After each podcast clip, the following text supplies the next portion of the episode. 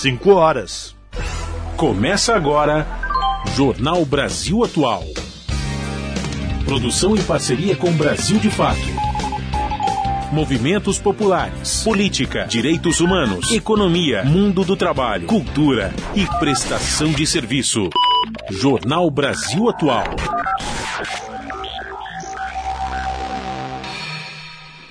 Olá, muito boa tarde. Hoje é quinta-feira, dia 19 de outubro. Eu sou Rafael Garcia, junto com Cosmo Silva, apresentando mais uma edição do Jornal Brasil Atual. E estas são as manchetes de hoje.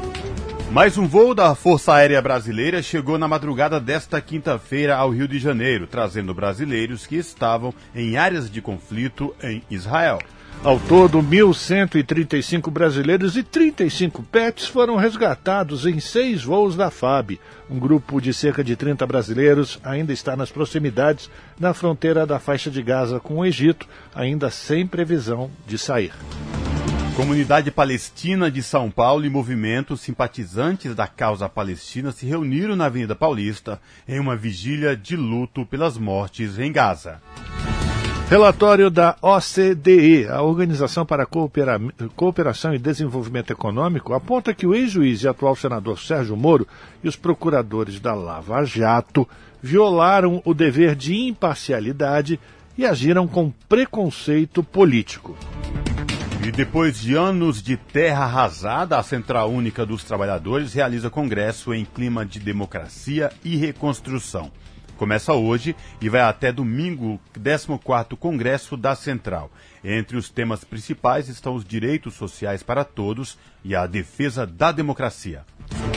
Deputados que fazem oposição ao governador bolsonarista de São Paulo, Tarcísio de Freitas, cobram a realização de um plebiscito oficial sobre as privatizações da Sabesp, do metrô e da CPTM.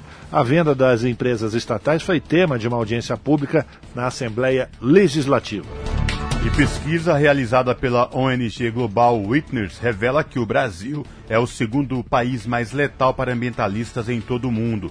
Em 2022, pelo menos 177 ativistas ambientais foram mortos em decorrência de sua atuação.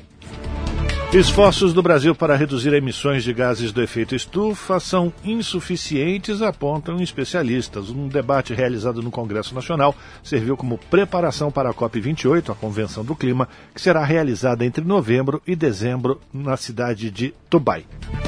E a Câmara dos Deputados aprova a adesão da Bolívia ao Mercosul. Acordo foi firmado ainda em 2015 no governo Dilma Rousseff. Apenas o Brasil ainda não tinha aprovado.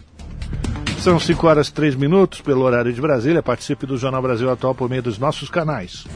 Facebook, facebook.com barra Rádio Brasil Atual. No Instagram, arroba Rádio Brasil Atual. No Twitter, arroba RA Brasil Atual. Tem também o WhatsApp, o número é 11 96893 7672.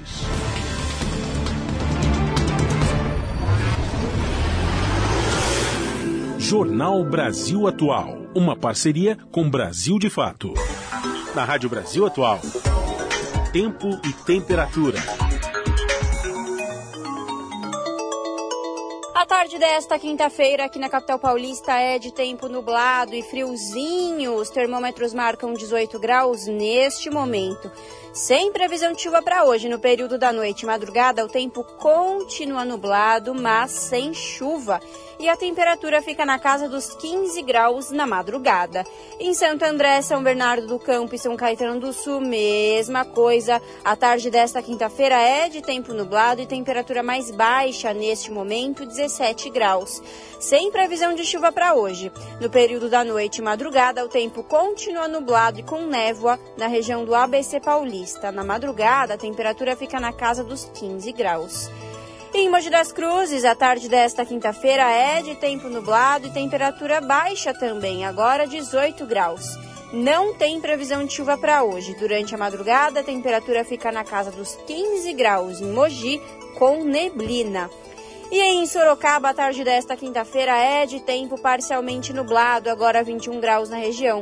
Em Sorocaba, não tem previsão de chuva. O tempo fica nublado na madrugada e a temperatura fica na casa dos 17 graus. No finalzinho do jornal eu volto para falar como fica o tempo nesta sexta-feira. Na Rádio Brasil Atual. Está na hora de dar o serviço. Vamos lá, vamos saber como é que está a situação do trânsito da cidade de São Paulo, final da tarde de quinta-feira, essa tardezinha meio gelada aqui na cidade de São Paulo. A Companhia de Engenharia de Tráfego diz que neste momento são registrados 505 quilômetros de ruas e avenidas com trânsito lento. A pior região é a Zona Oeste, apresentando 175 quilômetros de lentidão. A Zona Sul vem em seguida com 130. Zona Leste e Zona Norte, ambas com 74 quilômetros cada uma. E, por fim, a região central, 52 quilômetros de ruas e avenidas monitoradas pela CET com trânsito congestionado.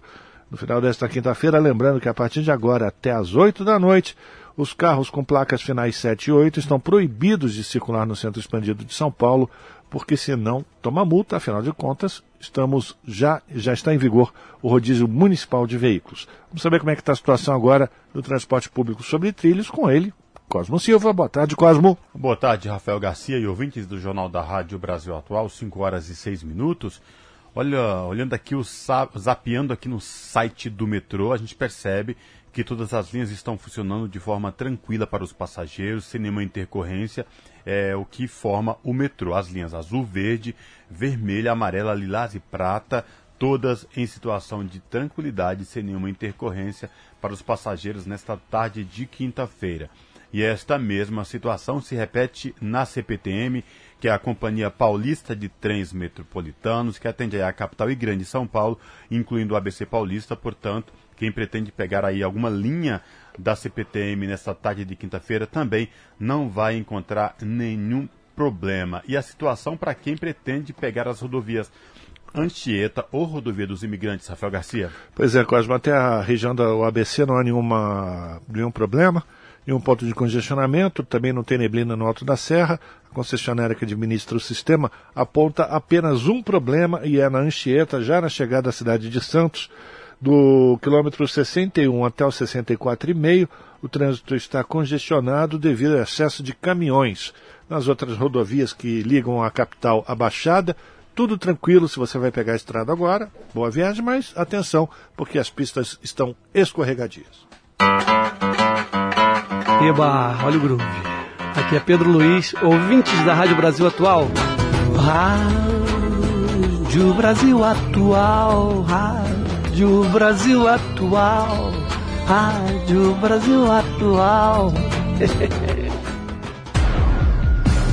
Jornal Brasil Atual. Uma parceria com Brasil de Fato. 5 horas e 8 minutos. Mais um voo da Força Aérea Brasileira chegou na madrugada desta quinta-feira ao Rio de Janeiro, trazendo brasileiros que estavam em áreas de conflito lá entre Israel e a faixa de Gaza. Mais detalhes na reportagem de Cristiane Ribeiro. Desta vez, 219 pessoas desembarcaram no Aeroporto Internacional Tom Jobim. A operação Voltando em Paz já resgatou 1.135 brasileiros em seis voos desde o dia 10 de outubro. O ministro das Relações Exteriores, Mauro Vieira, disse na noite desta quarta-feira que esta é a maior operação de retirada de brasileiros de uma zona de conflito. Um formulário online ajudou a identificar as pessoas em situação de dificuldade. Requisitos de prioridade foram adotados: brasileiros sem passagens, não residentes, gestantes, idosos, mulheres e crianças. De acordo com as listagens, atualizadas pela Embaixada do Brasil em Tel Aviv, restam cerca de 150 brasileiros ainda interessados na repatriação. Como o avião KC-30 da FAB tem capacidade para pouco mais de 200 passageiros, o próximo voo a decolar vai permitir atender o pedido de ajuda de países vizinhos da América do Sul, como Paraguai, Uruguai, Argentina e Bolívia. Além dos resgates, o governo brasileiro aproveitou os voos para enviar à zona de conflito purificadores de água e kits médicos. A remessa chegou nesta quarta-feira ao aeroporto de Al-Arish, a 50 quilômetros da fronteira com Gaza. Da Rádio Nacional no Rio de Janeiro, Cristiane Ribeiro. E a ajuda humanitária na fronteira entre Egito e Gaza aguarda autorização de entrada. Trabalhadores humanitários permanecem prontos para entregar assistência a Gaza após acordo intermediado pelos Estados Unidos para permitir a entrada de 20 comboios de ajuda pela fronteira com o Egito. Cerca de 3 mil toneladas de suprimentos aguardam desde sábado do lado egípcio da passagem. Da ONU News em Nova York, informações com Mayra Lopes. Os trabalhadores humanitários seguem prontos para entregar ajuda em Gaza. Segundo agências de notícias, um acordo intermediado pelos Estados Unidos deve permitir que 20 comboios entrem no enclave pela fronteira com o Egito. Cerca de 3 mil toneladas de suprimentos estão aguardando a entrada do lado egípcio da passagem desde sábado. Na quarta-feira, o Conselho de Segurança da ONU não conseguiu chegar a um acordo sobre uma resolução que pedia pausas humanitárias para entrega de ajuda. O secretário-geral da ONU, Antônio Guterres, é esperado no Cairo nesta quinta para continuar seus esforços diplomáticos. Ele fez um apelo por um cessar-fogo humanitário imediato após um hospital ser bombardeado na terça-feira. O episódio matou 471 pessoas, de acordo com as autoridades de facto de Gaza. O Escritório de Coordenação Humanitária da ONU afirmou que este foi o incidente mais mortal em Gaza desde o agravamento da violência e que as crianças, profissionais de saúde e pessoas deslocadas internamente estavam entre as vítimas. Comentando a notícia de um acordo intermediado pelos Estados Unidos, o chefe da Agência de Saúde da ONU, Tedros Ghebreyesus, elogiou a liderança americana e o acordo de Israel para permitir a entrada de alimentos, água e ajuda médica pela passagem de Rafa. Da ONU News em Nova York, Mayra Lopes. São 5 horas e 11 minutos. A comunidade palestina de São Paulo e movimentos simpatizantes da causa se reuniram na Avenida Paulista na tarde desta quarta-feira, em uma vigília de luto pelas mortes em Gaza. A vigília foi convocada logo depois do ataque ao hospital em Gaza. Mais detalhes na reportagem de Eliane Gonçalves. Pouco mais de 100 pessoas se reuniram no vão do MASP carregando bandeiras da Palestina e cartazes contra Israel. Mohamed Eloni participou do ato. Ele nasceu em um campo de refugiados palestinos na Síria e chegou ao Brasil há 10 anos fugindo da guerra no país. Agora, conta que perdeu familiares nos bombardeios à faixa de Gaza. Morreu muita gente lá. Morreu primo, morreu muita gente. Você lá. conhecia a pessoa? Lógico, tem, tem família grande lá. Tem, tem mais ou menos seis parentes lá morreria no Gaza, naquele hospital. Ele acredita que o Brasil pode assumir um lugar de protagonismo para alcançar um cessar-fogo. O Brasil, tipo, um, um, país muito grande. E lá eles têm medo daqui. Se o Brasil fala não, não. Entendeu? Tipo, eles vão escutar a palavra do Brasil. Junto com ele na vigília, a filha Samira, de dois anos, que nasceu refugiada no Brasil, mas que já assumiu a identidade palestina. Eu sou Samira, da Palestina. É? Você é de lá? Eu fico bem longe de minha casa. O bombardeio ao hospital deixou mais de 400 mortos, segundo o Ministério da Saúde de Gaza. Outros atos de apoio à Palestina também foram convocados em Porto Alegre e Rio de Janeiro.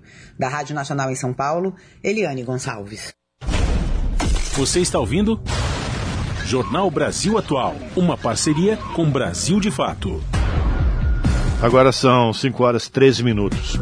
E o Supremo Tribunal Federal adotou pela primeira vez na sessão de ontem um novo formato de julgamento. O processo julgado está discutindo a constitucionalidade do regime de separação de bens nos casos de casamento ou união estável envolvendo idosos maiores de 70 anos. Detalhes com Ana Lúcia Caldas. A novidade é para permitir que os argumentos dos advogados sejam analisados antes do julgamento de processos relevantes que chegarem ao tribunal. Com a mudança implementada pelo presidente do STF, Luiz Roberto Barroso, os ministros terão mais prazo para analisar cada caso, uma vez que vão ouvir as sustentações orais dos advogados antes de redigirem os votos. Em seguida, será marcada uma data para o julgamento da causa. No atual modelo, as sustentações dos advogados são feitas na mesma sessão na qual os votos são proferidos. Dessa forma, os ministros já estão com os votos prontos quando ouvem os advogados. O caso julgado pelo Supremo envolve o recurso de uma mulher para entrar na partilha de bens do falecido companheiro. A união estável foi realizada aos 72 anos. A primeira instância da Justiça de São Paulo validou a divisão da herança, mas o entendimento foi anulado pelas demais instâncias. A Corte discute a constitucionalidade de um artigo do Código Civil que obriga a adoção do regime de separação de bens para quem tem mais de 70 anos. Com informações da Agência Brasil, da Rádio Nacional em Brasília, Ana Lúcia Caldas. São 5 horas e 15 minutos. Jair Bolsonaro compareceu novamente à sede da Polícia Federal em Brasília para prestar esclarecimentos no inquérito que apura se ele incentivou o golpe de Estado nas redes sociais. Ontem, na saída da PF, Bolsonaro disse que entregou sua defesa por escrito e confirmou que ele tinha encaminhado mensagem em um grupo privado. Ele justificou que o conteúdo era da própria imprensa. Segundo a defesa do ex-presidente, a competência de julgar esse caso deveria ser da Justiça de primeira instância e não do Supremo Tribunal Federal, por não envolver ninguém com foro privilegiado. Sobre o relatório da CPMI dos atos golpistas, aprovado na quarta-feira, Bolsonaro afirmou que o texto é completamente parcial e reclamou que o indiciaram sem ter sido convocado para prestar depoimento. Ai, ai, 5 horas e 16 minutos. Quatro policiais civis do Rio de Janeiro e um advogado foram presos na manhã de hoje na Operação Drake, que é comandada pela Polícia Federal. Cerca de 50 agentes participaram da ação em parceria com o Ministério Público do Estado do Rio, que já denunciou os suspeitos.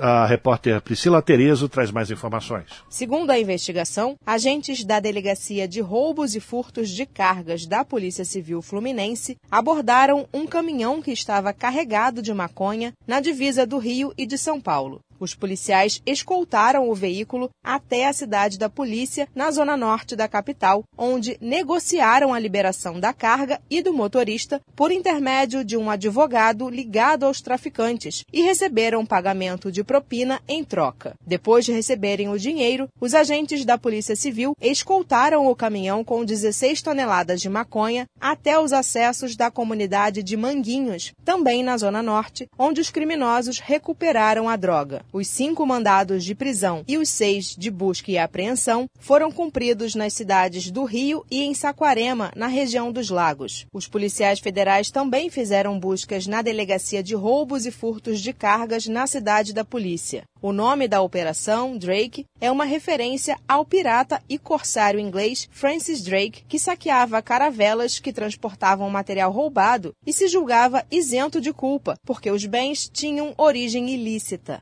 Em nota, a Polícia Civil informou que a Corregedoria da Corporação apoiou a ação para o cumprimento das ordens judiciais e que está instaurando processos administrativos disciplinares. Ainda segundo o comunicado, a Polícia Civil diz que não compactua com nenhum tipo de desvio de conduta e atividade ilícita, reiterando seu compromisso de combate ao crime em defesa da sociedade. Da Rádio Nacional no Rio de Janeiro, Priscila Terezo. São 5 horas e 18 minutos. O ex-juiz e atual senador Sérgio Moro e os procuradores da Lava Jato violaram o dever de imparcialidade e agiram com preconceito político, segundo o relatório do Grupo de Trabalho Anti-Suborno da OCDE, que é a Organização para a Cooperação e Desenvolvimento Econômico, divulgado nesta quinta-feira. A conclusão do grupo de países ricos ricos faz referência à divulgação das conversas trocadas entre os procuradores federais como Moro, conhecida como Vaza Jato. As críticas da organização à atuação de Moro e dos procuradores integram um relatório sobre ações do governo brasileiro para combater a corrupção de funcionários públicos estrangeiros em transações comerciais. O documento é resultado da quarta etapa de avaliação da participação do Brasil no Pacto Anticorrupção. O acordo firmado desde 1997 por 44 nações, em que o país é representado pela Controladoria Geral da União. 5 horas e 19 minutos e os parlamentares aprovaram o relatório final da CPMI do 8 de janeiro com indiciamento de 61 pessoas. Foram 20 votos favoráveis, 11 contrários e uma abstenção. A última sessão da CPMI nesta quarta-feira durou mais de sete horas. Repórter Cláudio Ferreira. Foi aprovado por 20 votos favoráveis, 11 contrários e uma abstenção o relatório final da Comissão Parlamentar Mista de Inquérito, que investiga os ataques antidemocráticos de 8 de janeiro. A última sessão da CPMI durou mais de sete horas. O relatório pede o indiciamento de 61 pessoas por crimes como associação criminosa, violência política, abolição do Estado Democrático de Direito e golpe de Estado. Entre elas, o ex-presidente Jair Bolsonaro e ex-ministros de seu governo, como Walter Braga Neto, da Defesa, Augusto Heleno, do Gabinete de Segurança Institucional e Anderson Torres, da Justiça. Também constam da lista de pedidos de indiciamento integrantes do GSI e da Polícia Militar do Distrito Federal e empresários que supostamente teriam financiado manifestantes contrários ao resultado das eleições de 2022, além da deputada Carla Zambelli, do PL de São Paulo. A parlamentar reiterou na última reunião da CPMI ter sido indiciada, sem provas e sem direito à defesa. Durante a fase de discussão do relatório, parlamentares aliados ao governo ressaltaram a contribuição da comissão, que eles classificaram como histórica, e reprovaram o pedido de indiciamento do presidente Lula feito pelo voto em separado da oposição pediram que não haja anistia a quem participou da depredação das sedes dos três poderes. Também elogiaram o parecer e o trabalho da relatora, senadora Elisiane Gama, do PSD do Maranhão, como fez a deputada Jandira Fegali, do PCdoB do Rio de Janeiro. É uma peça de profundo compromisso com a democracia, que é embasado tecnicamente, baseado em dados concretos, de depoimentos, de quebras de sigilo, de dados que nós conseguimos obter em leituras de milhares de páginas com uma assessoria qualificada de todos nós e é fruto de um trabalho coletivo de investigação que Vossa Excelência, com coerência, coragem, ousadia e profunda relação com o processo democrático brasileiro, faz um relatório que nos orgulha. Parlamentares de oposição condenaram o vandalismo aos prédios da Praça dos Três Poderes, mas apontaram omissão de integrantes do governo ao serem alertados para a possibilidade de manifestações violentas em 8 de janeiro e não acionarem as forças policiais policiais. Afirmaram que não há evidências de tentativa de golpe e protestaram contra o indiciamento do ex-presidente Bolsonaro, reclamando também do não indiciamento do general G. Dias, ex-ministro-chefe do Gabinete de Segurança Institucional, e do ministro da Justiça, Flávio Dino. Antes de anunciar o resultado da votação, o presidente da CPMI, deputado Arthur Oliveira Maia, do União da Bahia, afirmou que o contraditório faz parte da vida política, elogiando vários integrantes da comissão. Eu sei que muitas vezes a vontade de servir é sobreposta pelo método com que você faz a sua escalada, senadora Damares. Eu sei que uns pensam de uma maneira e outros pensam de outra, na forma de chegar ao objetivo, Duda, que pretendem mas o importante, meu caro Rogério Correia, é a boa vontade, é a boa fé, é a crença de que nós podemos fazer um país melhor. No final da reunião da CPMI, a relatora, a senadora Elisiane Gama, informou que recebeu várias ameaças pelas redes sociais por conta de seu parecer e, por isso, vai acionar a Polícia Federal e a Advocacia do Senado pedindo providências.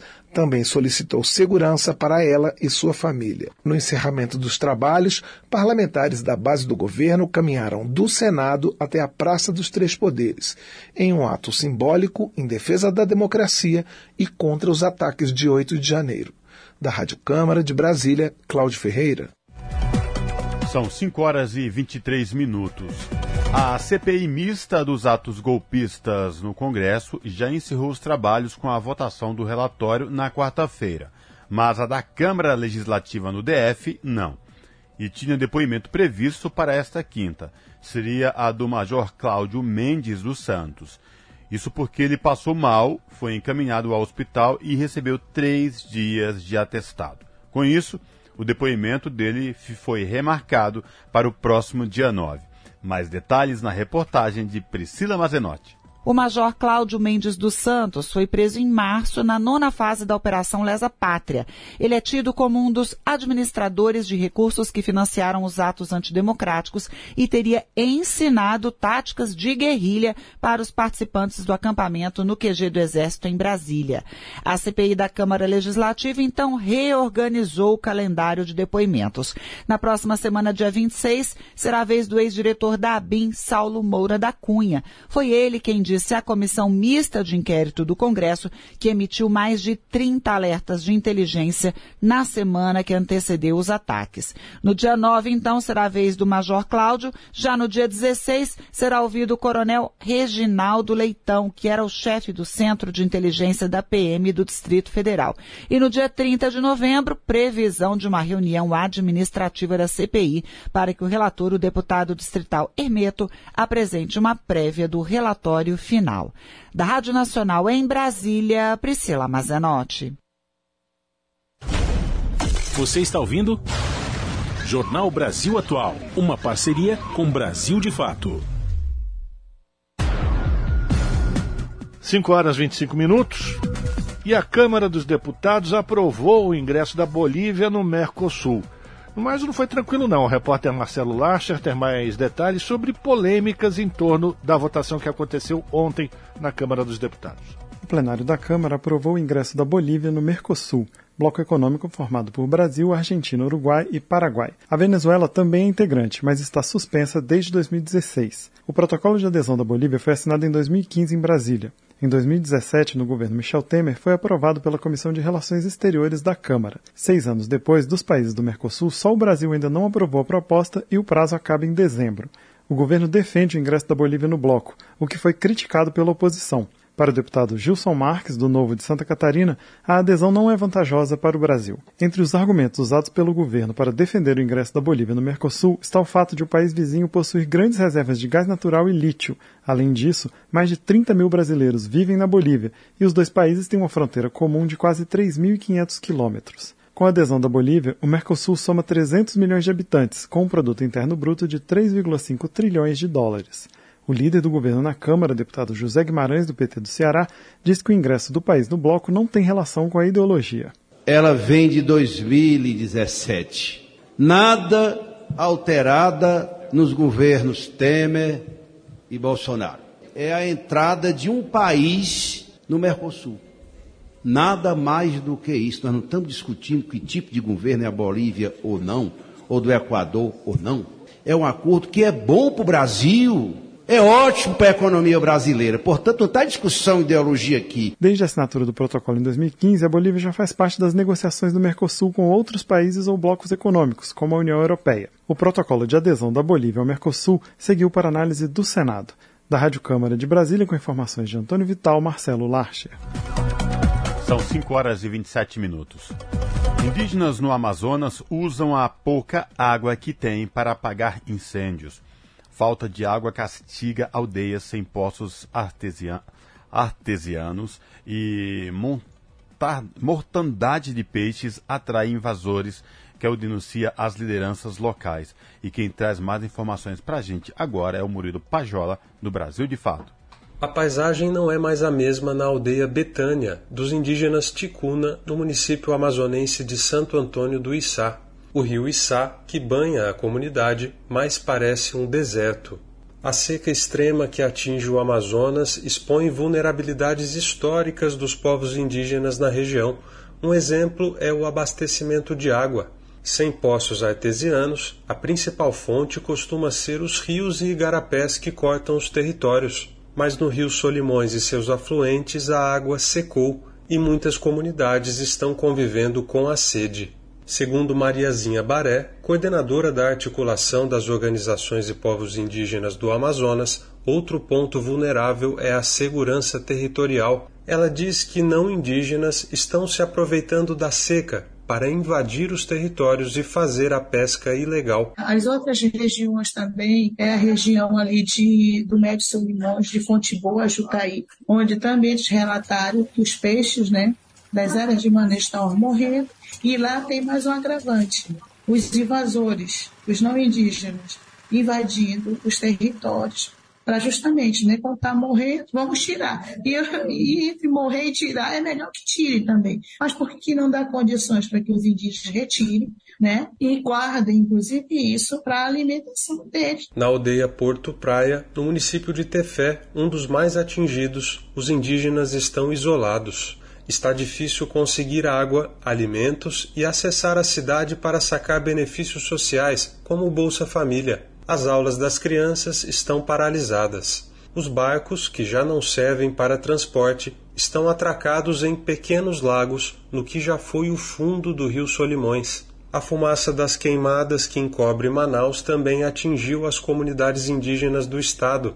Indígenas tiveram que correr para salvar casas, animais e plantações. Nos territórios, eles usam a pouca água que resta para tentar apagar os focos de incêndio conforme relata a liderança indígena Mariazinha Baré. Porque queimadas no estado do Amazonas, né, ela não é comum. E agora estamos com queimadas dentro de terras indígenas. Só não sabemos dizer se é criminoso ou não. Eu recebi, por exemplo, um vídeo do pessoal de Coari. Né? Lá eles estavam me relatando né, que eles acham que é um incêndio criminoso, que é justamente para culpar os indígenas. Porque, infelizmente, é uma realidade não gostam dos povos indígenas. Então, o que puder fazer para criminalizar os povos indígenas, vão fazer. A situação é descrita como caótica no Vale do Javari, terra indígena no extremo oeste do Amazonas. Os indígenas da região vivem sob ameaças de narcotraficantes e pescadores ilegais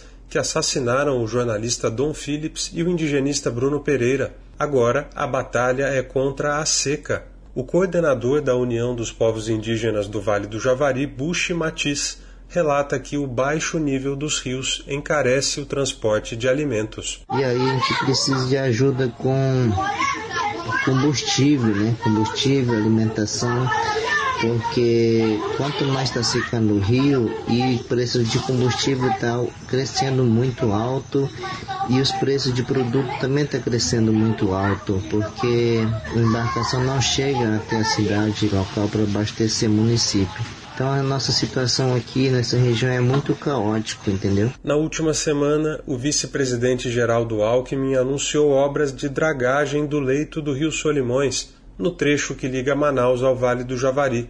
O governo do estado do Amazonas afirmou que fornece cestas básicas às populações afetadas. No Amazonas, organizações indígenas pedem que o governo federal declare emergência climática na região. Mariazinha Baré lamenta que o impacto aos povos indígenas não provoque tanta comoção. Eu não vi nenhuma reportagem dos indígenas mesmo se manifestando, falando sobre essa situação esse tipo de coisa. Não. Vimos muito mais a situação do Boto e da comunidade ribeirinha. Não desmerecendo, porque a gente está junto nessa luta, né? Vivemos né, da, da, da, floresta, dos rios, por aí vai. Mas essa é a grande realidade e essa tem sido a nossa, os nossos questionamentos para os governos, os grandes é, financiadores, de que eles falam da floresta em pé, mas não falam daqueles que mantêm a floresta em pé, que cuidam. Né? E isso a gente tem falado muito, muito, muito mesmo. De Lábrea, no Amazonas, da Rádio Brasil de Fato,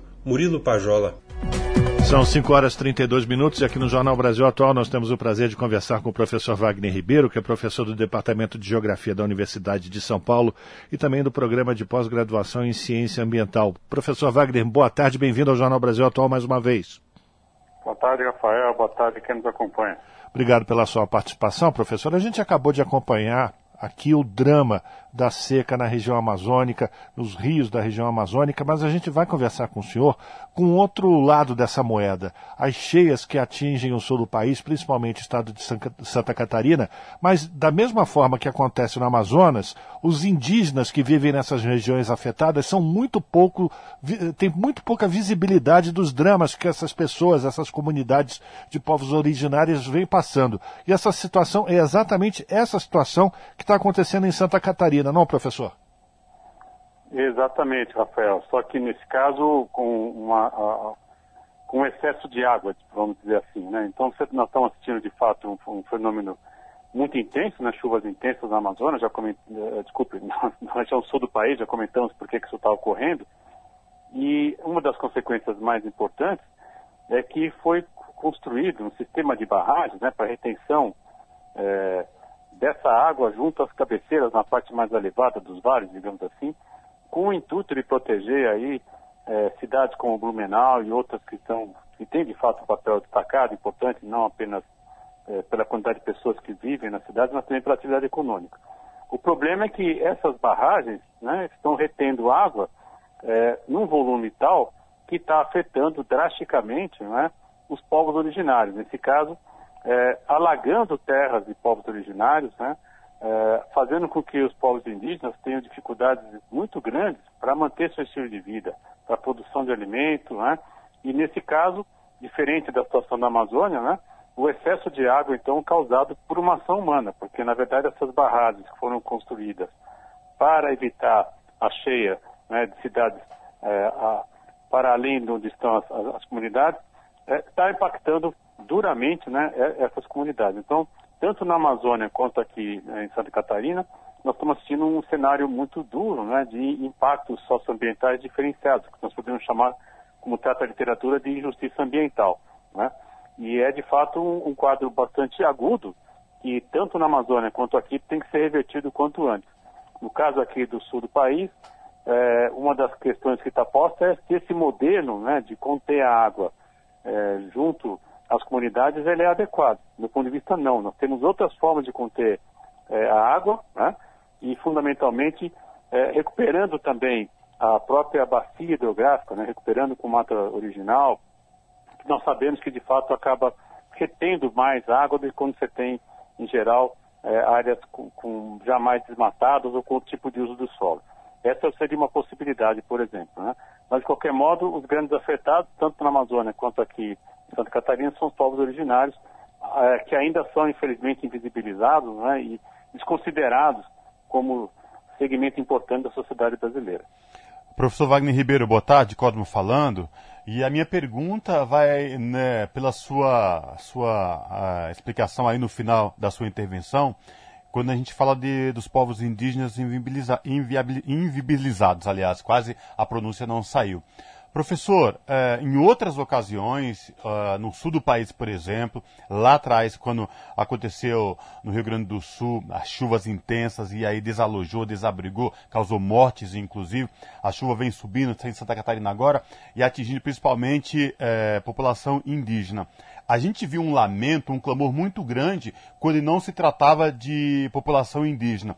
E é o que tudo indica, essa população já vem sofrendo lá em Santa Catarina, mas parece que aos olhos do governo local uh, isso não está acontecendo. Por que dois pesos e duas medidas? Por que tratamentos diferenciados, professor? Veja, Cosme, essa é uma questão muito importante. Né? Nós estamos, na verdade, é, assistindo uma situação que poderíamos chamar de racismo ambiental, por exemplo, né? É, também é uma expressão que é quase sinônimo da injustiça ambiental e que, infelizmente, né, faz com que as comunidades é, originárias, que são, na verdade, né, as grandes responsáveis até pelos modos de vida, pelos sistemas naturais que nós temos no, no território brasileiro, elas são simplesmente esquecidas, né, negligenciadas, é, quando, na verdade, nós deveríamos estar pagando um tributo a elas por, pelos serviços ambientais que prestaram no passado e permitiram que o Brasil tivesse, que o território brasileiro hoje tem as características socioambientais do presente. Né? Nós temos hoje várias pesquisas já, o nosso colega Eduardo Neves da USP, por exemplo, um grande arqueólogo, tem mostrado isso com muita clareza com outros grupos de pesquisa, que é, as terras que nós temos hoje na Amazônia, chamadas terras de negros, terras pretas, enfim, elas acabam sendo resultado de ações de grupos é, indígenas do passado. E muitas vezes até com intenção de criar uma área mais adequada para o cultivo agrícola, por exemplo. Então, a própria floresta amazônica hoje não é mais entendida apenas como um resultado de processos naturais, ela é também resultado de processos humanos. Isso também pode ser entendido para aquilo que a gente encontra né, no território de Santa Catarina, que é complexo, você tem Mata Atlântica, enfim, você tem ali até um pouquinho de araucária em algumas áreas, enfim. Mas, de qualquer modo, esse processo todo é resultado também desse, do trabalho desses povos originários, que hoje é simplesmente desconsiderado, né? ao ponto, inclusive, de terem seu, seu modo de vida e suas vidas, inclusive, ameaçadas, dada a, a inundação, o alagamento né, das suas terras. Então, é de fato necessário re rever essa situação. Né? E eu lamento muito a atitude do governador de Santa Catarina, que faz vistas grossas, né? parece que não tem gente ali é, a montante de onde foi construída a barragem, quando na verdade existe sim muita gente, e gente que deveria estar sendo recompensada pelos serviços ambientais pretéritos, né? que não foram nunca, não, são contabilizados nunca, né? mas que são responsáveis pela sociodiversidade que nós temos no Brasil hoje. Professor, agora eu queria comentar com o senhor uma outra informação muito importante também. Uma pesquisa realizada pela organização não governamental Global Witness revela que o Brasil é o segundo país mais letal para ambientalistas em todo o mundo. No ano passado, pelo menos 177 ativistas ambientais foram mortos em decorrência de sua atuação. Uma avaliação sua, professor, dessa pesquisa e como isso se reflete no que a gente está vivendo hoje, né? Veja, Rafael, essa pesquisa é muito importante, ela já vem, é, ela, ela, ocorre todos os anos, né? E lamentavelmente o Brasil tem ocupado já há algum tempo esse segundo lugar, perdendo apenas para a Colômbia. É, dá para entender por que, que o Brasil, infelizmente, né, assiste à morte de tantos ambientalistas, em especial povos indígenas, né, de povos originários. Porque, de fato, nós encontramos hoje no território brasileiro uma disputa pelo uso da terra, uma disputa pelos recursos naturais, incluindo aí água, né, incluindo, por que não, petróleo, quando nós vamos pensar aí é, em uso de petróleo, por exemplo, estação de petróleo na, na, junto à Foz do Amazonas, né? É, enfim, nós temos aí projetos distintos no território brasileiro que levam ao enfrentamento. Né? E, lamentavelmente, né, é, em especial em comunidades mais afastadas, né, a gente identifica, é, lamentavelmente, muitas mortes. O ano passado houve um episódio é, também lamentável que acabou ganhando mais visibilidade, a morte de dois jornalistas, até foi comentado na matéria que antecedeu a nossa conversa. É, nesse caso houve alguma visibilidade, mas já existem outras tantas mortes, né? mais de uma centena, que muitas vezes são negligenciadas, né? E por que, que essas pessoas são mortas? Porque são as lideranças, né? São aqueles que de fato têm capacidade de enfrentamento, de mobilização, de vocalização de demandas importantes, né? Daqueles que estão sendo duramente afetados por esse modelo que tem que ser revisto no Brasil, que prioriza fundamentalmente né, a extração de recursos naturais, sem ponderar a dignidade de quem vive nas áreas e principalmente né, os impactos socioambientais que isso acaba deixando depois que essa ação de curto prazo é, retira o material. Né? Então nós ficamos depois com, com o, o ônus né, dessa, dessas ações e quem ganhou dinheiro foram as empresas transnacionais, né, empresas canadenses, australianas, japonesas, enfim, que acabam é, tendo de fato o lucro né, dessa extração, deixando aqui, infelizmente, um legado de destruição e de grandes impactos junto às comunidades originárias. Quem luta contra isso tem sido, infelizmente, assassinado.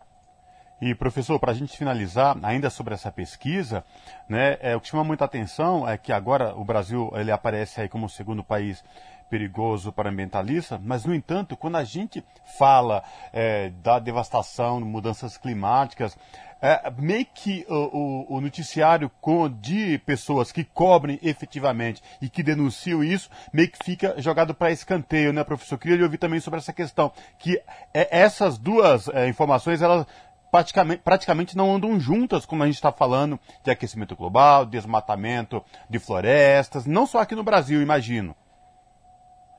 Veja, essa é uma questão importante, Cosmo. A relação que nós temos entre a difusão das informações é, num cenário onde hoje é, a grande imprensa ela não é a, único, a única voz, nós temos outras formas de expressão, né, de vocalização, algumas democráticas e fundamentadas na ciência, outras absolutamente é, mentirosas, né, sem, sem embasamento científico principalmente.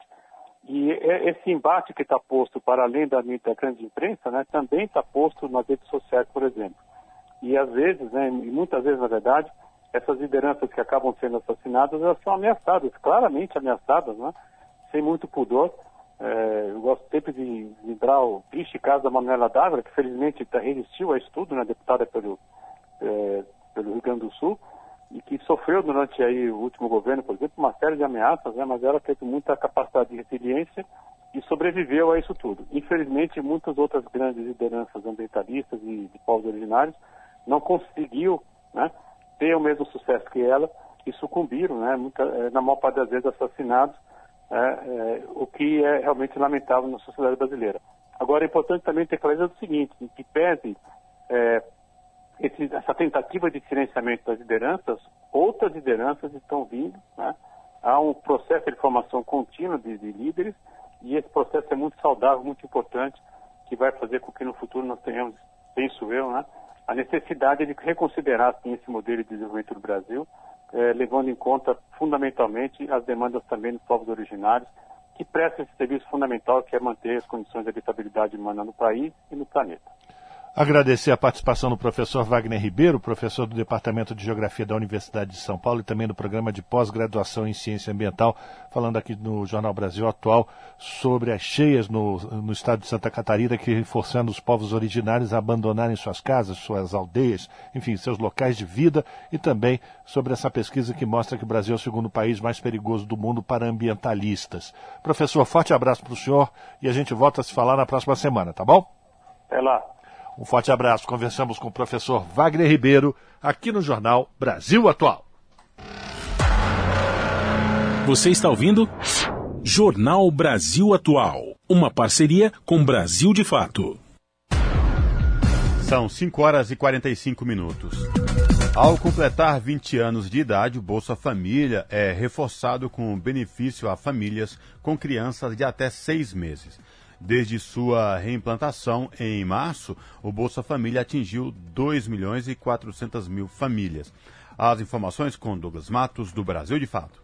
O Ministério do Desenvolvimento e Assistência Social, Família e Combate à Fome, o MDS, anunciou que o governo vai reforçar a partir deste mês de outubro o Bolsa Família com o BVN, que é a sigla para Benefício Variável Nutris. Na prática, é um pagamento adicional de 50 reais a famílias que têm crianças de até seis meses de idade. Além do BVN, as famílias com crianças têm acesso ainda ao benefício variável familiar, pago a gestantes, ao benefício familiar, a crianças de 8 a 11 anos, e o benefício primeira infância, a crianças de 0 a 6 anos, e o benefício de renda de cidadania, com ao menos 142 reais pagos a cada pessoa da família, isso independentemente da idade. Nesse sentido, para crianças entre 0 e 6 anos, as melhorias introduzidas no novo formato do programa Bolsa Família, que completa 20 anos de idade neste mês de outubro, têm o objetivo, segundo o governo, de complementar as políticas públicas já em vigor para essa faixa etária. A ideia é aprimorar o conjunto de políticas públicas no enfrentamento a situações de vulnerabilidade e de insegurança alimentar e nutricional, sobretudo nos primeiros seis meses de vida. De acordo com dados de 2020 do IBGE, o Instituto Brasileiro de Geografia e Estatística, mais de 36,5% da população brasileira sofre com insegurança alimentar e nutricional.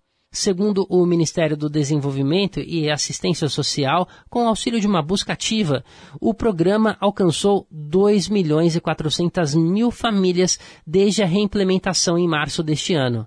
Neste mês de outubro, o programa atendeu a um total de 21 milhões e 457 mil famílias em todo o país. Esse apoio financeiro resultou num investimento de mais de 14 bilhões e meio de reais, com um valor médio do benefício de algo em torno de 689 reais por família. Além disso, o programa priorizou a proteção da primeira infância, destinando para essa faixa etária 1 bilhão e 360 milhões de reais, beneficiando mais de 9 milhões e 500 mil crianças com idade entre 0 e 6 anos, que fazem parte dessas famílias.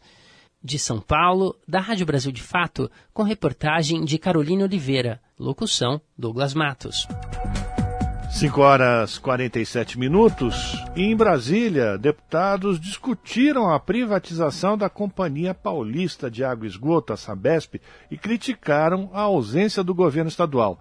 A repórter Carla Alessandra acompanhou esse debate. Vamos ouvir.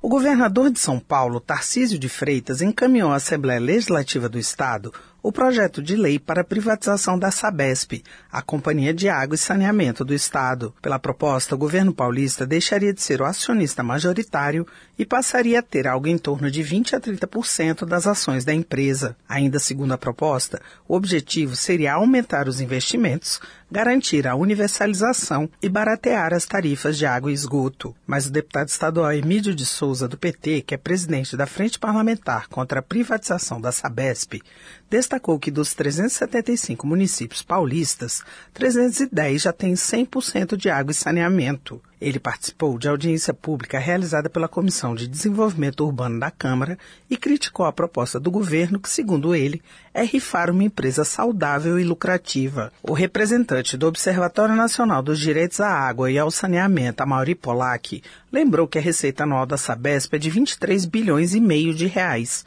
Com um plano de universalização, que deve ser cumprida até 2030. Nós não estamos numa calamidade pública, não estamos em guerra ou temos terremoto. Por que fazer isso? Não tem sentido. É passar dinheiro para iniciativa privada não subir tarifa e dizer, ah, eu não vou subir tarifa ao longo do tempo. Como? Ah, porque eu tenho uma agência reguladora. A agência reguladora aprova qualquer pedido de reajuste tarifário.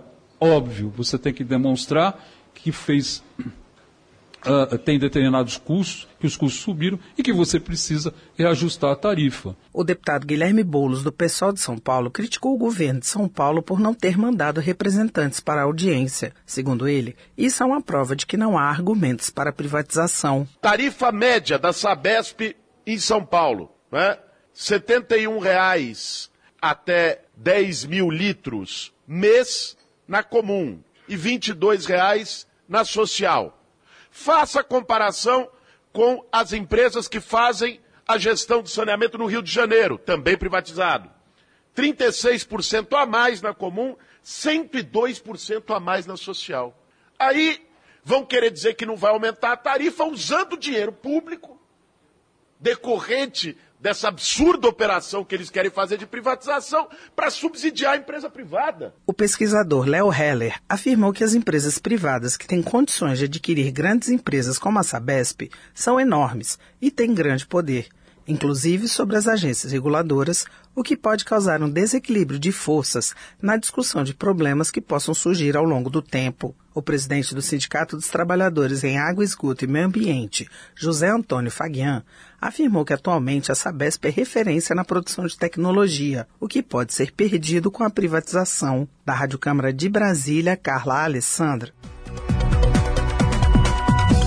E o nosso contato agora no Jornal da Rádio Brasil Atual é com o Vitor Nuzzi, o Vitor Nuzzi, que é repórter do portal da Rede Brasil Atual, redebrasilatual.com.br. Olá, Vitor, tudo bem? Bem-vindo de volta. Olá, Cosmo, tudo bem? É prazer falar com vocês novamente. Vitor, diga lá, qual destaque do portal da RBA você traz para os nossos ouvintes nesta tarde de quinta-feira?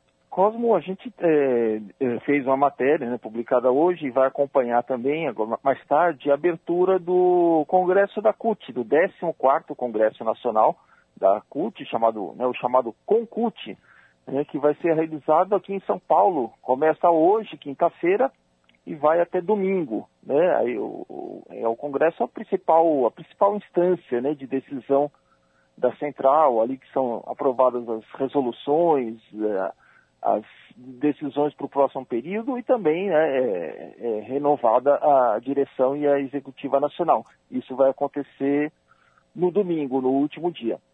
É o último dia que elege a sua diretoria plena, a sua executiva.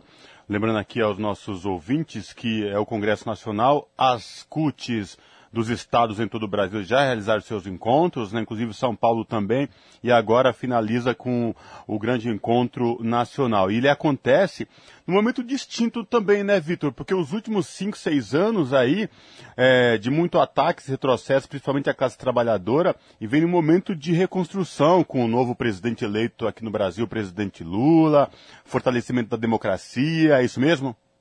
É, a gente é, tem, destacou isso na matéria que a gente fez de apresentação do Congresso, né, Cosmo? Que realmente é uma conjuntura bastante diferente do último Congresso. Por exemplo, o, o Congresso anterior foi realizado em 2019 e, e só lembrando, né, a gente já tinha, já tinha passado por uma reforma trabalhista, que é de 2017, a Lei 13467, que enfraqueceu bastante a organização sindical também tinha sido aprovada uma lei que eh, ampliou as, as, modalidades de terceirização, né, praticamente ilimitadas, né, e aí em 2019 culminou com a eleição do, em 2018, com a posse em 2019 do, de um presidente que era abertamente hostil a, a qualquer assim, movimento social, movimento sindical, é, tanto que nenhum deles foi, durante quatro anos, nenhum foi recebido ali no Palácio do Planalto, para ter uma, uma ideia. Né? Então, agora, de fato, o momento político é bastante diferente. No mínimo, né, embora é, os, os, problemas ainda existam, no mínimo, pelo menos, ter um, um, um, governo com o qual é possível estabelecer algum tipo, algum nível de diálogo. É verdade, ter uma mesa de negociação, sentar à mesa, falar do problema, sugerir, enfim. Vitor, para além dos delegados agora do 14º Congresso da CUT, tem delegações internacionais, como já é tradição da Central quando realiza seus encontros é, em nível nacional? Vai vir delegações? O que está sendo esperado aí pela organização do Congresso? É, são mais, é, no total, né, Cosmo, são aproximadamente 2 mil delegados que vão participar do Congresso, né, de todo o país, e mais aproximadamente 130, 140 representantes internacionais de aproximadamente 40 países. Né? E, inclusive, a gente está tendo nesse primeiro dia um seminário internacional que, que trata justamente de um tema que não é uma preocupação só brasileira, né? Fala de democracia e avanço da extrema-direita, que é um, um, fenômeno que tem acontecido nos últimos anos em vários países. Então, os, muitos delegados inter, internacionais já estão participando aí nesse primeiro dia, né? E, e aí, assim, além das confederações, né? A, a CCI, a qual a, a a CUT e outras centrais brasileiras são filiadas e tem que tem um, essa presença internacional é crescente no, nos congressos da CUT, assim como né, os, as questões trabalhistas têm, têm se globalizado nas, nos últimos anos, até nas últimas décadas. É, muito bem lembrado. Ô, Vitor, para além dessas questões da, trabalhistas, é, mundo do trabalho, negociações, enfim, que envolve a classe trabalhadora, este 14º Congresso da CUT também é, vai ter a premiação do Prêmio CUT Liberdade e Democracia, né? É a quarta edição, né, Cosmo? Esse, durante, esteve, a votação esteve aberta, né? Ela foi, esse prêmio foi, a premiação foi interrompida durante cinco anos, tem um pouco por causa da pandemia e também pela conjuntura política, e dessa vez ela foi realizado, foram seis modalidades, né, seis categorias é, de premiação e, e, essa entrega vai ser feita ainda no, no, no final de semana, né, no, perto, mais perto do final, quando, né, Cosmo, é, a, a CULT vai estar celebrando também os 40 anos de existência, né? É, a CUT foi fundada em 28 de agosto de 83.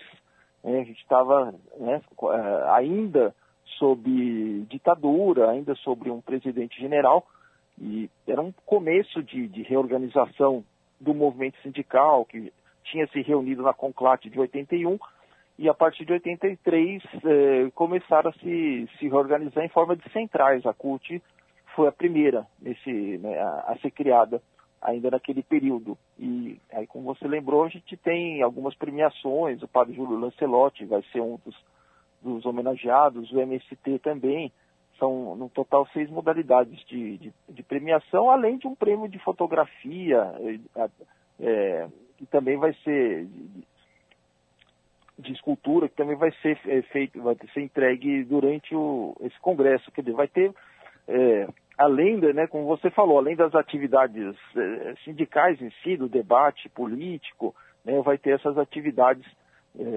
mais culturais também. É, isso, quando a gente fala desse, dessas atividades culturais dos prêmios, ele vem os eixos do CONCUT, né, que são direitos sociais para os informais e excluídos, defesa permanente da democracia e desenvolvimento sustentável.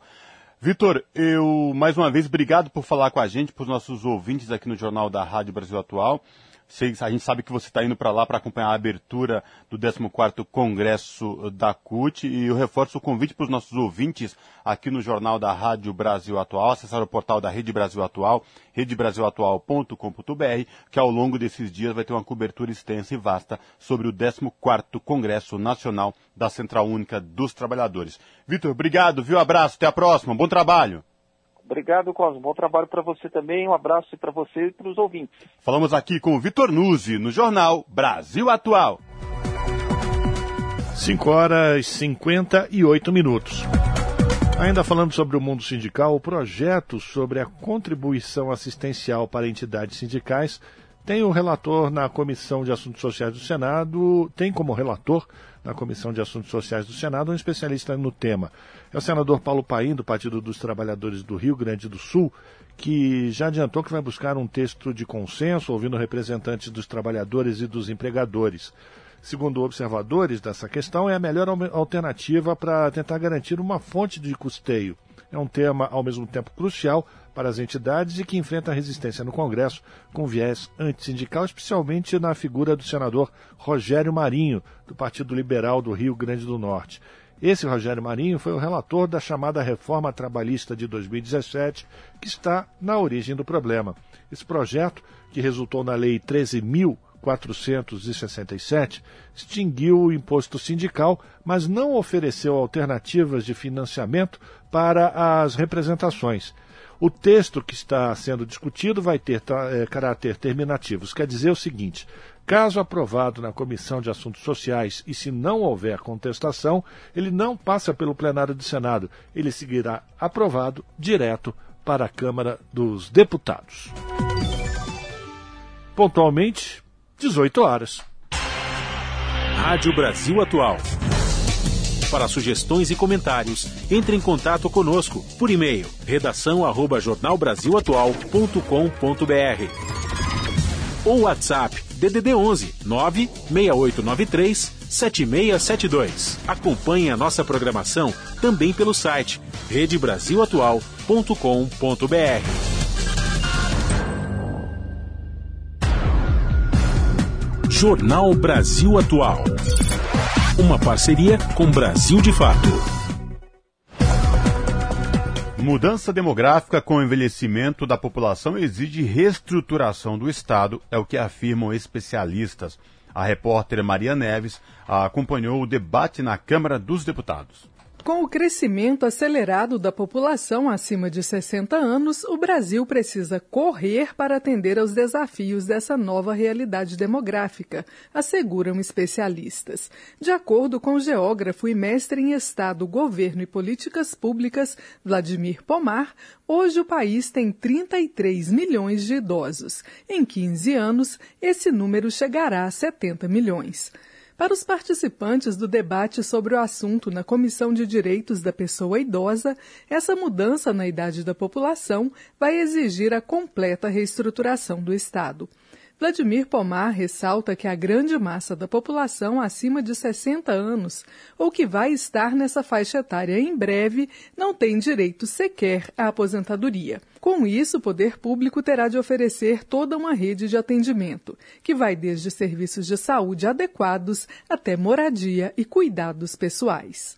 No caso do Brasil, nós temos entre a crise populacional e o colapso populacional a gente está é, demorando a agir. Temos que ter um planejamento para 2050, 2060, para ver como é que nós vamos lidar quando dobrar a população idosa. A grande diversidade de realidades no país, tanto na composição da população quanto entre as diferentes regiões, representa mais um desafio no planejamento das políticas públicas, destaca o secretário nacional dos Direitos da Pessoa Idosa do Ministério dos Direitos Humanos e Cidadania, Alexandre Silveira dadas as barreiras, os problemas sociais enfrentados, não se envelhece da mesma forma. Então, eu comparar a, o planejamento que eu faço para o envelhecimento da região sul, ela precisa ser diferente da região norte. Temos também que considerar as desigualdades. As desigualdades elas vão se perpetuando, se acumulando, se agravando e também chegando nas idades mais avançadas a ponto de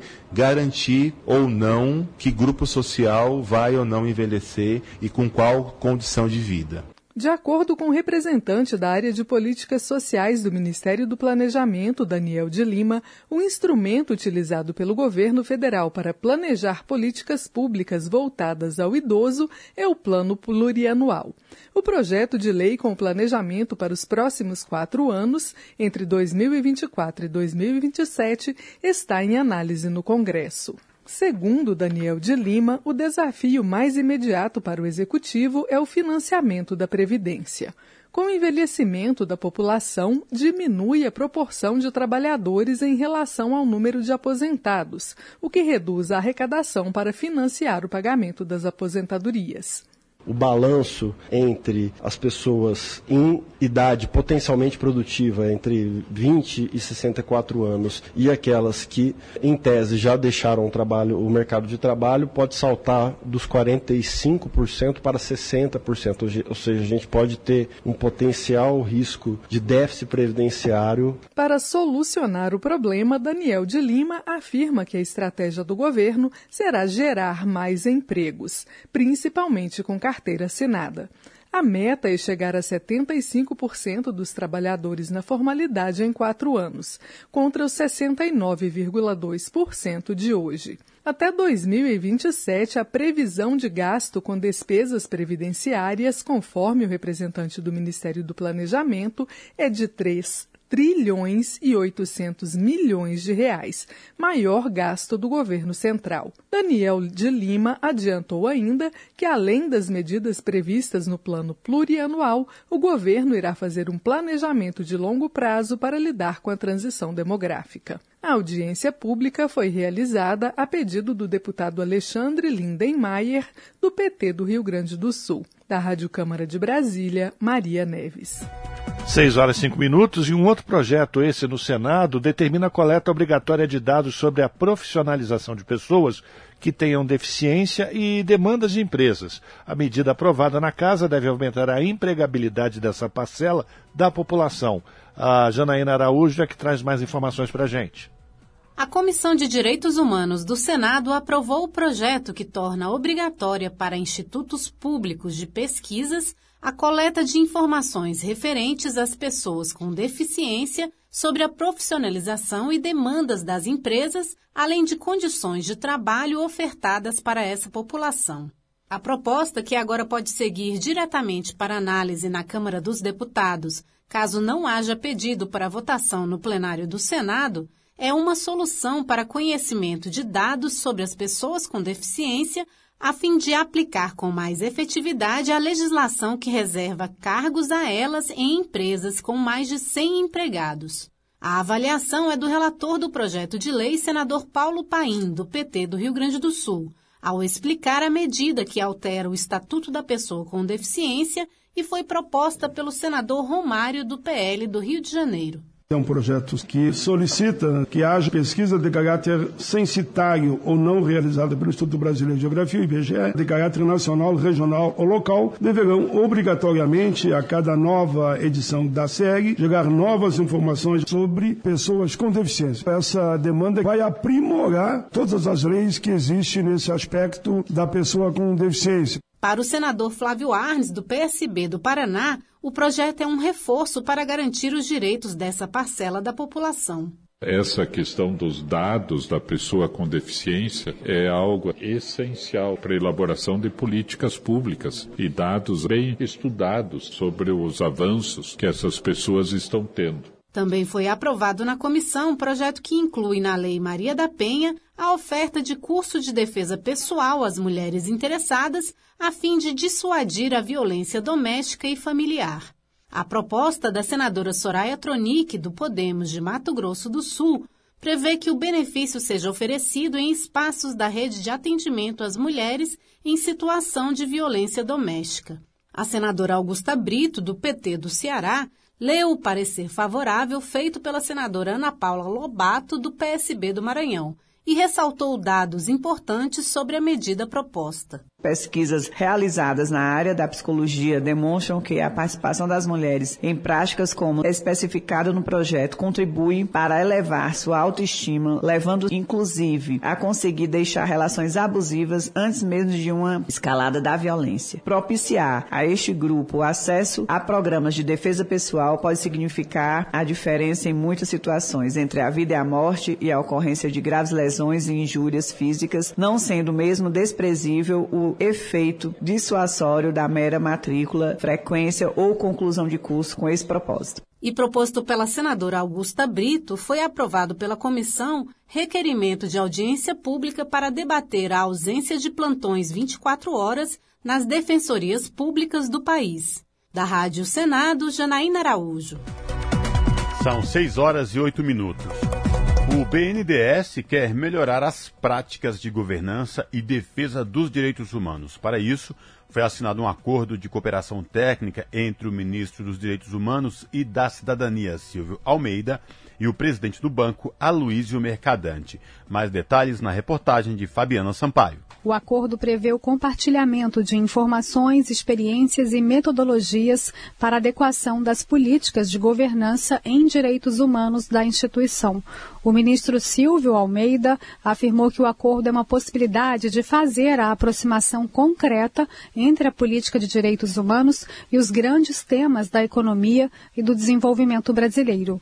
Não haverá política de direitos humanos sem uma política de desenvolvimento verdadeira que olhe para o povo brasileiro, que olhe para os interesses nacionais. Os interesses nacionais, eles não se descolam dos interesses da população negra, das mulheres, das pessoas LGBTQIA, das pessoas com deficiência, das crianças e adolescentes, ou seja, falar de identidade nacional é falar justamente do impacto que as políticas institucionais têm sobre a vida e sobre o futuro desses grupos que são grupos minorizados.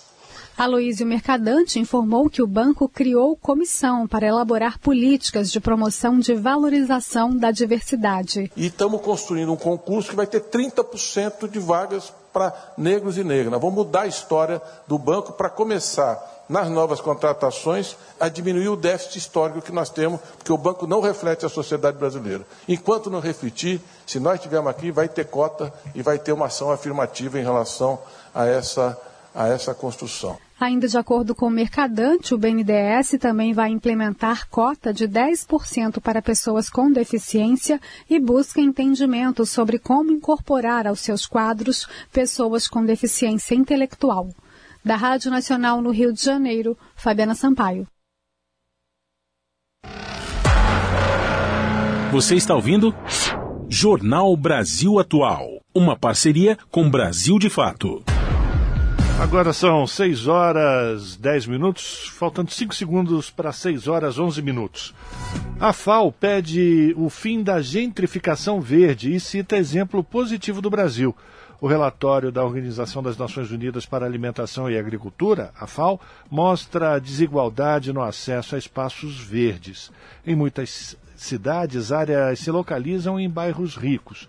A cidade brasileira de Maringá é destaque por plantio de árvores em periferias, benefícios que incluem qualidade do ar e proteção contra o calor. Da ONU News em Nova York, quem traz mais informações para a gente é o Felipe de Carvalho.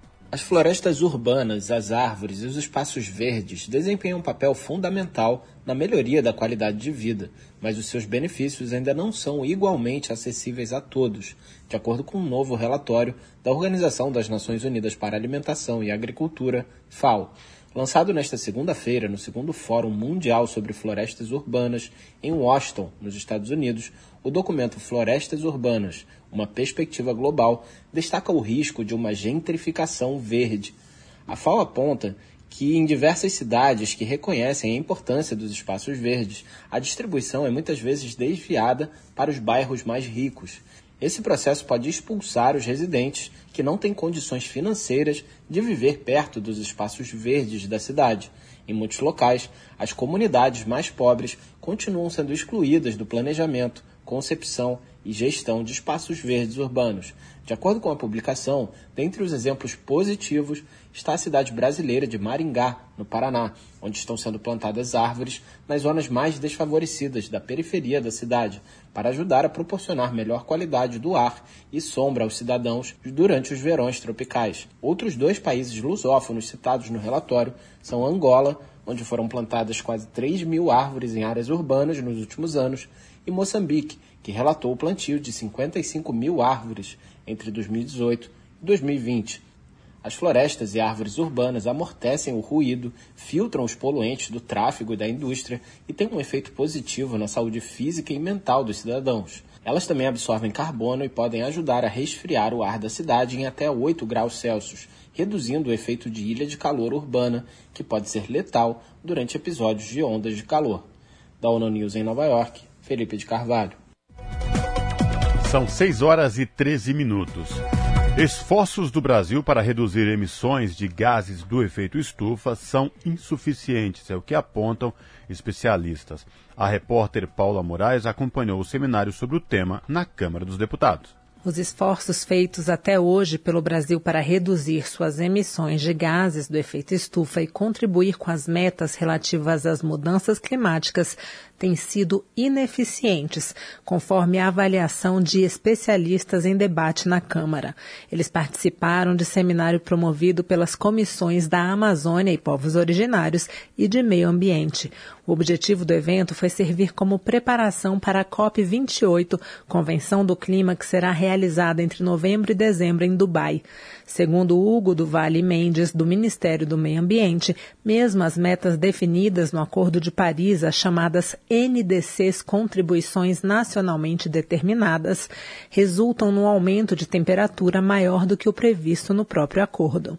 As políticas atuais que estão sendo conduzidas pelos países levam ao aumento de temperatura em torno de 2,8 graus Celsius e que os, as promessas das NDCs postas atualmente vão levar a um aumento de temperatura em torno de 2,4 graus Celsius. Então estamos ainda num gap muito distante ainda em termos tanto de implementação das promessas que já foram postas à mesa pelas NDCs e um próprio gap de planejamento em relação à meta do Acordo de Paris, que a gente busca chegar a um aumento de, no máximo, limitar o aumento a 1,5 graus Celsius. Cláudio Ângelo, do Observatório do Clima, disse que os esforços feitos até agora foram altamente insuficientes. Seria preciso, segundo ele, reduzir as emissões em 8% ao ano até 2030 e elas ainda estão subindo. De acordo com Maiara Foli, da plataforma Cipó, o Brasil precisa definir que mensagem quer passar para o mundo. Se vai seguir o caminho do marco temporal das terras indígenas,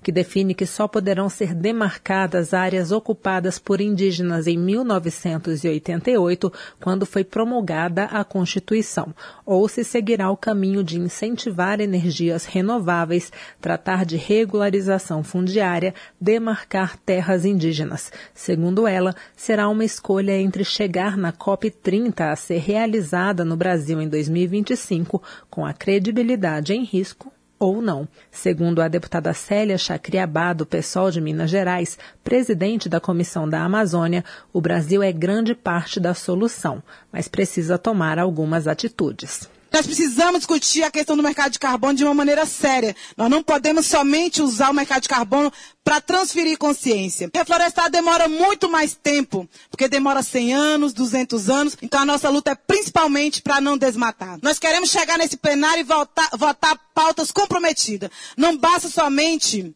nesse momento, cobrar financiamento direto de outros países, mas é preciso ter uma responsabilidade coerente também dentro dessa casa. Porque existe aqui nessa casa mais de 1.025 projetos de retrocesso. Outro tema discutido no seminário foi a transição energética e as perspectivas para a agenda de energia na COP28. Segundo Gustavo Santos Mazili, do Ministério de Minas e Energia, em 2022, quase 50% da energia consumida pelos brasileiros foi renovável, sendo que cerca de de 90% da eletricidade foi renovável.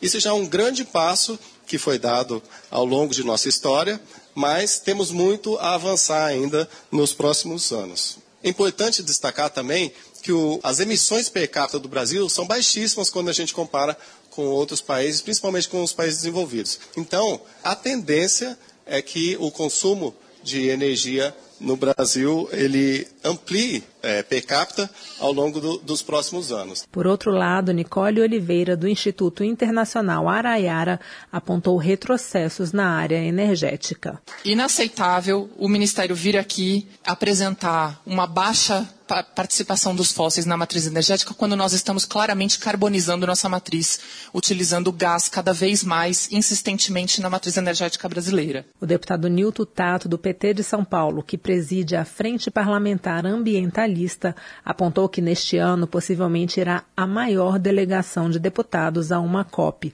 Ele sustentou a importância de os parlamentares se prepararem para o evento e também reforçou que pouco do que foi acordado até o momento sobre o tema mudanças climáticas foi de fato feito. Da Rádio Câmara de Brasília, Paula Moraes. 6 horas 18 minutos. Pelo menos 2 milhões e 300 mil pessoas foram às urnas em todo o país para a eleição de conselheiros tutelares, o pleito realizado no início deste mês. E de acordo com um balanço divulgado pelo Ministério dos Direitos Humanos e Cidadania nas capitais, mais de 1 milhão e 700 mil eleitores votaram na eleição para conselheiros tutelares, um número 34% superior ao registrado no ano de 2019. Quem vai trazer mais informações desse balanço do Ministério dos Direitos Humanos é a repórter Daniela Longuinho. 21 cidades ofereceram transporte gratuito para garantir a participação dos eleitores. Entre elas, as capitais São Paulo, Fortaleza, Palmas e São Luís. No Rio Grande do Sul, algumas localidades tiveram eleições adiadas por conta das fortes chuvas. Já em cidades da região amazônica, houve pouca participação devido à seca dos rios, importantes vias de transporte. Em Natal, o Ministério Público recomendou adiar a votação em virtude de equívoco na distribuição das urnas eletrônicas. O CONANDA, Conselho Nacional dos Direitos da Criança e do Adolescente, recomendou a todos os municípios que não tenham realizado a votação no dia 1 de outubro que agendem a nova data para o dia 29 deste mês. O ministro dos Direitos Humanos, Silvio Almeida, encaminhou ofícios aos chefes do Ministério Público dos estados de Minas Gerais e de Alagoas solicitando providências para garantir a participação popular por meio de voto direto, secreto e facultativo nos seis municípios que não tiveram eleições diretas para a escolha dos representantes dos conselhos tutelares. Da Rádio Nacional em Brasília, Daniela Longuinho. São 6 horas e 20 minutos. Comissão de Educação da Câmara dos Deputados aprova novas regras para a eleição de reitores. A repórter Brenda Costa traz mais informações. Foi aprovado pela Comissão de Educação da Câmara projeto de lei que modifica a forma de escolha dos reitores em universidades federais em todo o país. Atualmente, cabe ao Conselho da Universidade escolher três nomes que são submetidos ao presidente da República, que por sua vez escolhe um dos nomes. De acordo com o texto aprovado, a escolha de um novo reitor será feita pela comunidade universitária, composta por professores, estudantes e servidores. Para o relator da proposta, o deputado Patrus Ananias, do PT de Minas Gerais, essa autonomia é indispensável para o progresso do livre pensamento, da criatividade e para a inovação no ensino. Nós aprovamos um projeto que reforça a autonomia das universidades públicas, estimula também a efetiva participação professores, estudantes, servidores, pessoas que trabalham nos mais variados serviços dentro da universidade, todos com espaço democrático na escolha da reitora ou do reitor. A reitora da Universidade de Brasília e presidente da Associação Nacional dos Dirigentes das Instituições Federais de Ensino Superior, Márcia Abraão, explicou que caberá ao presidente da República apenas homologar o resultado, analisando os requisitos legais. A partir de agora, reconhece-se que a comunidade votará num nome, como ocorre em eleição para prefeito, em eleição para governador, e essa pessoa escolhida pela comunidade é então acatada por esse Conselho Superior e também tem o seu nome acatado pelo presidente da República, que faz a nomeação no Diário Oficial. A proposta também determina que cada universidade tem liberdade para escolher como será feita a eleição e qual será o peso do voto de professores, alunos e servidores. O projeto agora será analisado pela Comissão de Constituição e Justiça e, se aprovado, poderá ir diretamente para votação no Senado. Da Rádio Câmara de Brasília, Brenda Costa. Você está ouvindo? Jornal Brasil Atual. Uma parceria com Brasil de Fato.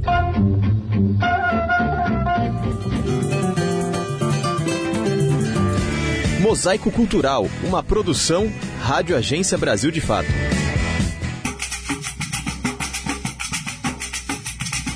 Por uma estrada de chão rodeada de uma imensidão de palmeiras de babaçu preservadas por lei, chegamos até a comunidade Gilverlândia, área rural localizada no município de Sítio Novo, no norte do Tocantins. Na comunidade atua o grupo Pindova, criado em 2008 por jovens que produzem artesanato à base de coco babaçu. não apenas para a venda, mas como uma forma de preservação das palmeiras, fortalecimento das famílias e permanência das juventudes no campo. Quem fala sobre a iniciativa é Andreina Xavier, que compõe o grupo.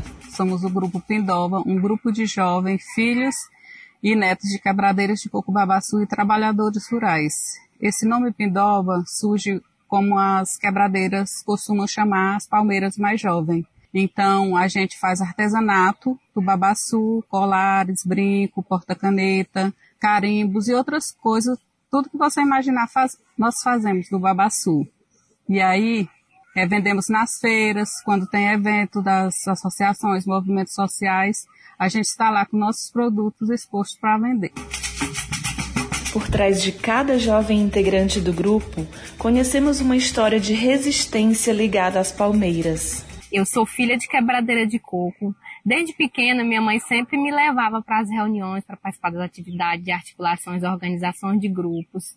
Lembro demais de uma vez que a minha mãe conseguiu é, vender para o PA a primeira vez, e aí ela, com esse dinheiro desses azeites, ela comprou um notebook. Sempre eu gosto de contar essa história para as pessoas conhecerem o quando a gente batalha para conseguir as coisas aqui na base, na comunidade. E eu nunca perdi minha essência enquanto filha de quebradeira de coco. Sempre me orgulho em falar disso. Minha mãe teve sete filhos, todos em casa, todos aqui na comunidade de Uberlândia. Hoje assessora técnica do Movimento Interestadual das Quebradeiras de Coco Babaçu e integrante do GT das Juventudes do Bico do Papagaio, Elisete fala ainda sobre os desafios enfrentados pelos jovens do campo. Aí um dos desafios que a gente enfrenta enquanto juventudes, né, aqui na nossa comunidade, que nós não temos estudos aqui. A partir do, do ensino médio, a juventude já tem que sair da comunidade para procurar estu, estudos fora, né? E um desafio também que a gente encontra é a questão do, do trabalho, que é todo artesanal. Nós quase não utilizamos nenhum maquinário para facilitar. Então isso também é um desafio para nós, principalmente nós mulheres, que não tem tanta força quanto um homem para estar tá serrando um coco, mas a gente serra. Nós somos guerreiros. Para além da produção de artesanato, Todos os jovens que compõem o grupo Pindova também estão engajados na preservação dos babaçuais, como complementa Elisete Araújo, integrante do grupo. E nós, enquanto juventudes, é, nos, fortalece, nos fortalecemos na participação desses eventos, dessas atividades pertencentes a essas entidades que nos apoiam, é, na defesa do babaçu em pé, e da mãe, da mãe palmeira. Nós chamamos a, a palmeira de Babaçu como mãe palmeira, que ela nos garante o nosso bem viver. O estado do Tocantins hoje se destaca pela criação da Lei Babaçu Livre, mas isso fruto de muitas lutas, sofrimentos e até perdas de companheiras na defesa do acesso aos babaçuais. Processo esse acompanhado pelos jovens quando ainda eram crianças. É o que lembra Márcio Lima, professor e artesão do grupo. Também sou filho de uma quebradeira de Cucubabaçu. Cresci no meio das mulheres quebradeiras de Cucubabaçu, vendo as lutas delas nos movimentos, em todos os espaços. Acompanhei também, cresci vendo essa luta dessas mulheres com os latifundiários, os agricultores da comunidade que não deixavam que elas entrassem nas roças para colher o cucubabaçu e a partir daí tirar a permanência de vida das pessoas, dos seus filhos e também das famílias. A comunidade é formada por cerca de 70 famílias e na região o babaçu é a principal fonte de renda, o que fortalece ainda mais a identidade do grupo Pindova. Do Maranhão para a Rádio Brasil de Fato, Mariana Castro. Você está ouvindo Jornal, Jornal Brasil, Brasil Atual. Atual. A pluralidade de ideias e a informação confiável nunca foram tão necessárias. Você que gosta do conteúdo jornalístico produzido pela Rádio Brasil Atual e pela TVT tem uma missão muito importante: dar o seu apoio para que nossa voz continue cada vez mais forte. Jornalismo independente, com responsabilidade com a notícia e com a democracia, só é possível com a participação e o apoio popular. Acesse o site catarse.me/tvt Faça a sua assinatura e nos ajude com sua contribuição. Rádio Brasil Atual e TVT. Compromisso com a notícia. Compromisso com você. Na Rádio Brasil Atual. Tempo e temperatura. A sexta-feira na região da capital paulista será bem parecida com a quinta. Dia nublado e friozinho, sem previsão de chuva, com temperatura máxima de 21 graus e mínima de 15 graus. Na região do ABC Paulista, mesma coisa. Sexta-feira também será de tempo nublado e temperatura baixa, sem previsão de chuva. A temperatura máxima será de 20 graus na região do ABC e mínima de 15 graus. A temperatura também continua baixa em Mogi das Cruzes. A sexta-feira será de tempo totalmente nublado e a temperatura continua mais baixa e não tem previsão de chuva. A máxima em Mogi será de 22 graus e a mínima de 15 graus. E em Sorocaba já será diferente. O tempo continua abafado e parcialmente nublado, com aberturas para o sol. E não tem previsão de chuva, com temperatura máxima de 26 graus e mínima de 16 graus. Larissa Borer, Rádio Brasil Atual. Muito bem, a gente vai terminando aqui mais uma edição do Jornal Brasil Atual, que teve trabalhos técnicos de Fábio Balbini. Na apresentação, Cosmo Silva e eu, Rafael Garcia. Você fica agora com um papo com o Zé Trajano, às sete da noite, tem o seu jornal pela TVT. E nós voltamos amanhã, a partir das cinco da tarde, com mais uma edição do Jornal Brasil Atual. A todas e todos que nos acompanharam, um ótimo final de quinta-feira e até amanhã. Tchau, tchau.